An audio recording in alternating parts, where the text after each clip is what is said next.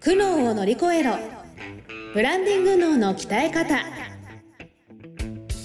この番組は日々挑戦を続ける経営者の皆さんに向けて会社のブランディングに関するお役立ち情報をお届けしていくトーク番組です。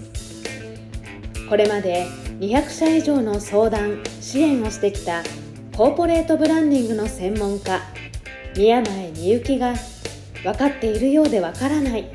ブランディングのポイントについて分かりやすく解説していきます。企業のファン作りをお手伝いするビジネスツールファンステの提供でお送りいたします。始まりました苦悩を乗り越えろブランディング脳の鍛え方第10回スタートさせていただきますナビゲーターのトーマス J トーマスですよろしくお願いしますそしてリカちゃんはい。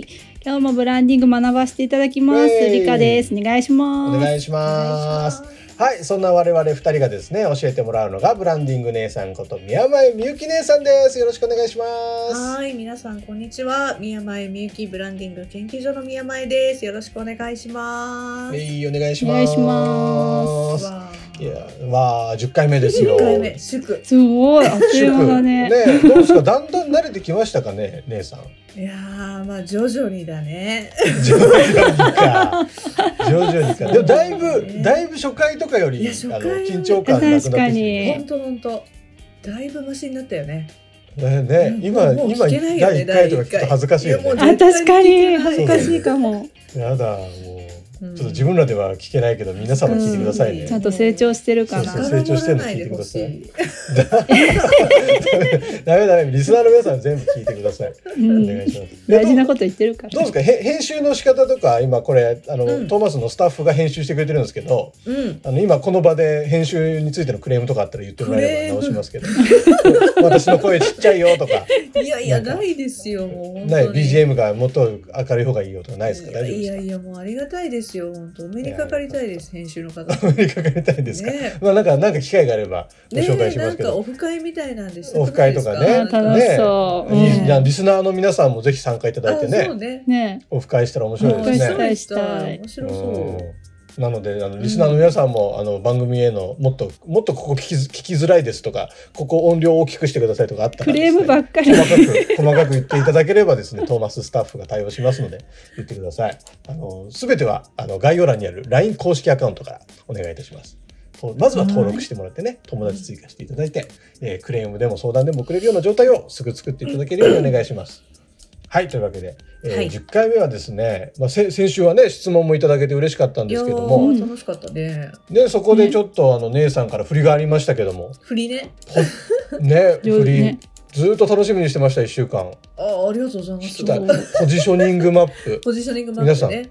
ポジショニングマップとはというテーマで今日はやらせていただくんですけうど、ポジショニングマップね聞きますよね。聞くけど作ってない、わざわざ作うんってない、作り方がわかんない。結構だって時間かかるしさ、まあそうなんかね時間はかかりますよね。うん。考えたことはあるけど作ったことない。うん。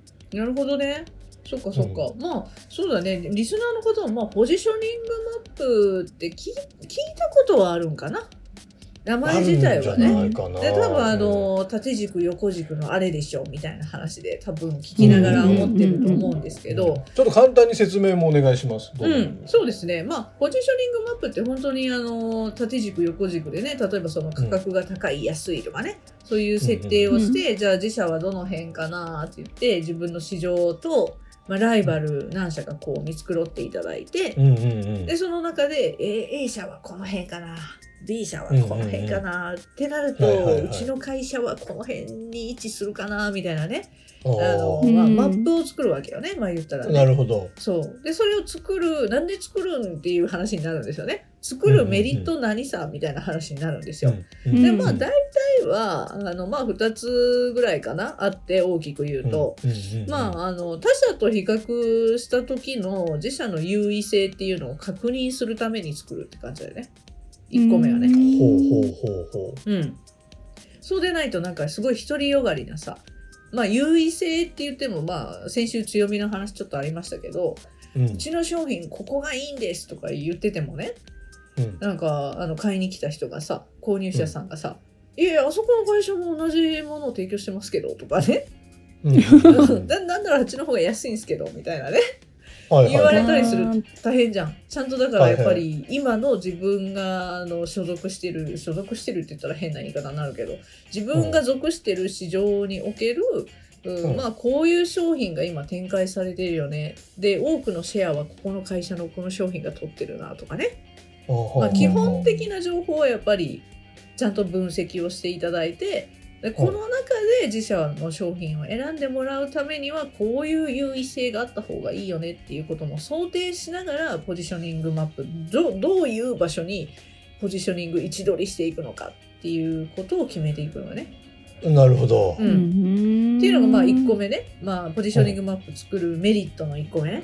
ほうほうほうでまあ、あと2個目としてはあの競合ができるだけいない市場を見つけるためにマップを作るっていう場合もあるよね。うーんあーうんもうここはいっぱいだから。そうそうそうもうライバルもぎゅうぎゅう詰めひしめき合ってるみたいなあのよくあのレッドオーシャンとかブルーオーシャンとかいう言葉あるじゃない？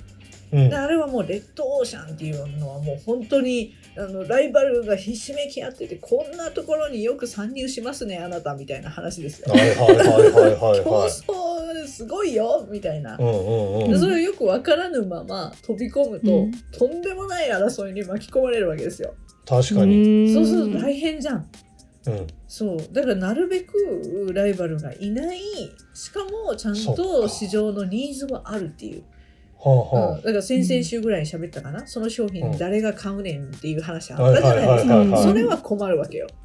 確かに。まあ、ライバルがいないってことは、んあの買う人がいないっていう可能性もあるからねうんうんうんそれだとダメじゃん。うん欲しい人はいるんだけど現状それを提供してる会社が少ないよねみたいなあ穴を見つけるわけよ。なるほど。そうそうそうそう。でそのためにはやっぱりさ俯瞰でさうん見えなきゃ発見できないじゃん。なるほどうね。んそれを発見していくためのツールがポジショニングマップ。そうなんですよ。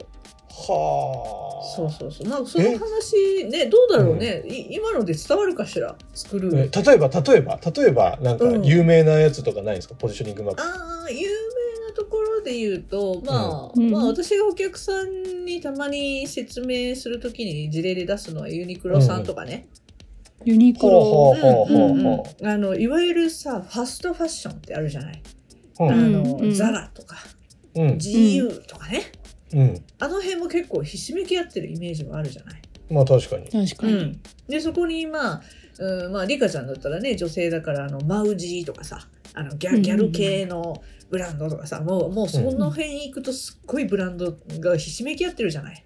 うんうんでそうそういうのをちょっとこう思い浮かべてもらってね。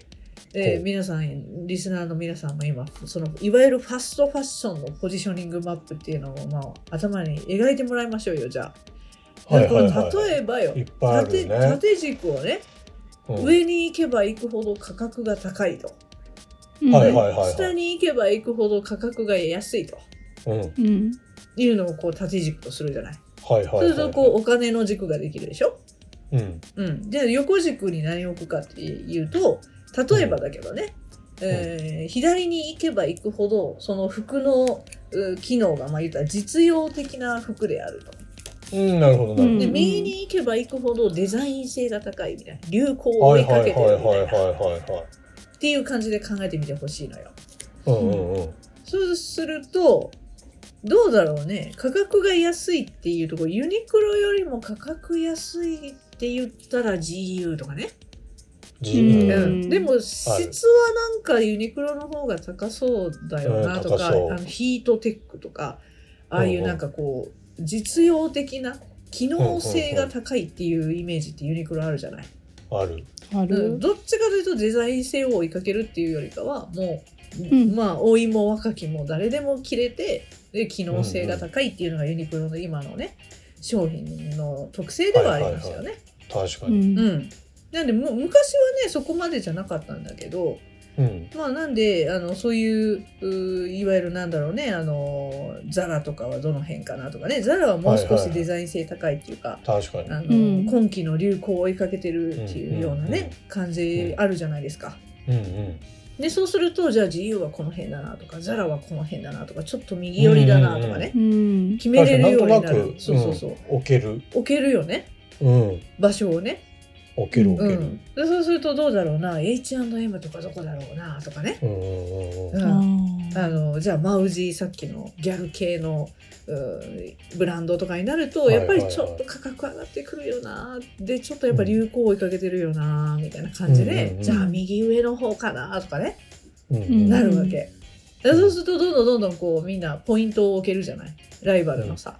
うん。でそうする、とふと、まあ、ユニクロのね気持ちになって考えてみてくださいよ。価格が高くて実用的なものってあんまいないなって思うわけ。ほうほうほうほう。みんな流行を追いかけてるデザイン性が高いから高く売るみたいなそこはひしめき合ってんのよ。確かに。で価格はそうね。がそう安い安いで攻めると GU とか島村とか、うんその辺になってくるわけじゃん。うんうんそこはそこでまたいるわけじゃんそこの低価格の争いみたいなのがあるわけね。うんうんでユニクロとしてはどこを攻めようかなって思った時にさっきブルーオーシャンの話あったじゃん。はい。うんこれ価格がちょっと高めで実用性の高いもの機能性の高いものってあんま今の世の中にねえなって多分気づいてるはずなんですよ。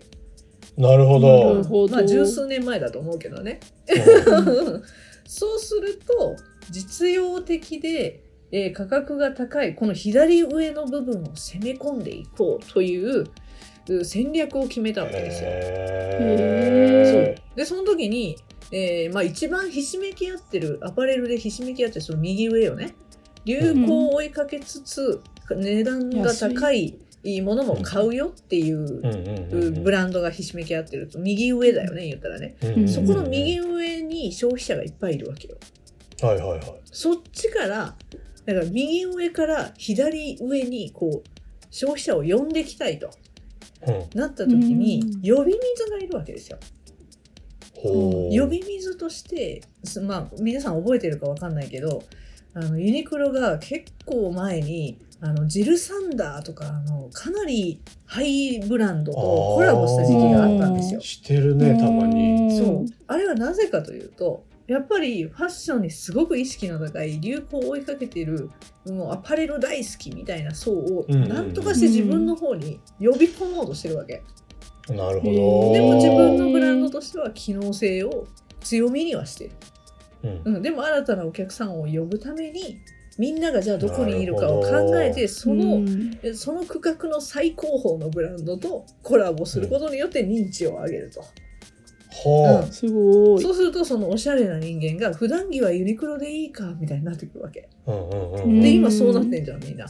うん、確ユニク。ロ恥ずかしいとはならないよね。ならないならないね。ねインスタとかでもいっぱいねコーディネート載ってますもんコーディネートね持ってるそう。それはまあ私が思うにですがもうその数年前にね十数年前にねこのファーストファッションのえー勢力図っていうのをしっかり整理整頓されてここが空いてるから狙おうでどこに人が消費者が群がってるかも全部分析して、そっちから移動させてきてると思うんだよね。なるほど。うん練られてるけど、その原点にはポジショニングマップがあったと。あるはずですよ。すごいですね、うんポジショニングマップ。でも確かにそう考えると考えやすいですね。そうそうそう、うんやっぱ事例ないとね。うん。うん。そのユニクロだとうんみんな知ってるブランドだしね。あのうん考えやすいけどそれをじゃあ我我が社に置き換えてやってほしいんだよね。なるほどうね。んいや、これ、でも、すべてがでも、縦軸がや値段で横軸がデザイン性でとかじゃないもんね。その業種によって変わるわけでしやっぱり商ょ。品にもよるしね。うんでそこの見方次第では全然関係なあそうそういポジショニングマップ作っちゃう可能性もあるわけでしょ。うんちゃんとあるね。戦略練るために必要なデータじゃなくなってしまう可能性もあるから難しいよね。うん。この軸設定も。そうそうだからうんファストファッションもそういう今ねお話事例でしたのはほら縦軸が価格で横軸が流行、右に行けば流行左に行けば実用性っていう軸を作ったけど、まあ、そうじゃない軸を設定してもう一回ファストファッションでやったりもできるよね。なるほどまね。た場所が変わってくる。そうそうそうそう。うん、は例えば、まあ、い横のさ軸をお置いてさ、まあ、それは据え置きにして、縦を価格じゃなくするとかね。あのうん品質重視と手軽さ重視にするとかなるほどねまあ、そういうこともできはするよね。あ。はうん、あ。あなん。かいいっぱい作ってみたら面白いかもしれないな。面白い面白い本当に。夏休みにやろう？ね。うん、夏休みあるの？夏休みにやろう。夏休みの宿題普段できないから夏休みの宿題。いいかもフ。ァンステのね3パターンぐらいこうポジショニングマップ作っても面白いよ確かに面白いかも。なんかね、価格でやっちゃうとどうしてもなんか安かろうみたいな方にあそうですね行っちゃったりとか。うん。うんうんうん。そうなんですよ。それだからやっぱその辺今リカちゃんおっしゃっていただいたみたいにね、ポジショニングマップ作る上での注意点みたいなのもやっぱあるから。えおー、うん、まあまあそういう実際マップを作ろうとなったらこういうことを注意してねっていうのはちょっと次回にね、持ちあ越しに。次回また来た持ち越しになっちゃうんだけど。気になるな。だよ一週間長いんだよ。楽しみにしてるそうと。でまあまあでも今本当ユニクロの話を今日ねかなり喋ったけど、まあそこまでやればやっぱり他社と比較した時の自社の優位性は絶対に見つかるだろうし競に。合のいない市場はどこなのかっていうことも、うんもう目視でわかるよね。うん。うん。うんうんうん。なんでぜひやっていただきたいかなと思ってえー。じゃあちょっと来週の配信を聞いて、ねなおさら多分やり方がはっきりすると思うので、ううん。んえーみんなでぜひ夏休みにですねこれみんな自分のでやろう。ビジネスを、うん。みんなでやろう。えー やろう。ワークショップやろう。自由研究、ワークショップやりましょう。これはすごいな。面白いですね。なかなかこういう機会がないと作らないと思うのでうん。ポジショニングマップとかって。なのでねいいタイミングと思ってぜひ皆さん取り組んでいただけたら嬉しいなと思ってます。うん。はいそして今日の、えー、と姉さんの回答を聞いてえーもっとこういうところ聞いてみたいとかいろいろ疑問に思われた方もいらっしゃると思うのでぜひですねあの率直なご意見相談質問疑問をですね、えー概要欄にある LINE 公式アカウントから送ってください、えー皆様の疑問相談をですね、えーみゆき姉さんが答えてくれます。そういう番組ですこの番組は。なので、えーたくさん使っていただいて、えー我々と一緒に仲良くなっていきましょう。ね。あのファンステップ、ね。ファンステップっていうサービスやってるんですよ私たちそうです。そう。なので皆さんがファンになってもらわないと、あの、何なの？その商品ってなっちゃいますから。まずは、まずはファンになっていただくことが大事だと思ってますので、仲良くしてください。よろしくお願いします。よろしくお願いしまはい。というわけで、苦悩を乗り越えろ。ブランディング脳の鍛え方ですね。こちら第10回、記念すべき10回でした。以上で終了とさせていただきます。今週もありがとうございました。す。ありがとうございまはいありがとうございました。今日のポッドキャストはいかがでしたでしょうか？番組ではブランディングについての相談を募集しています。概要欄にある「ファンステ」の LINE 公式アカウントからお申し込みください。それではまたお耳にかかりましょう。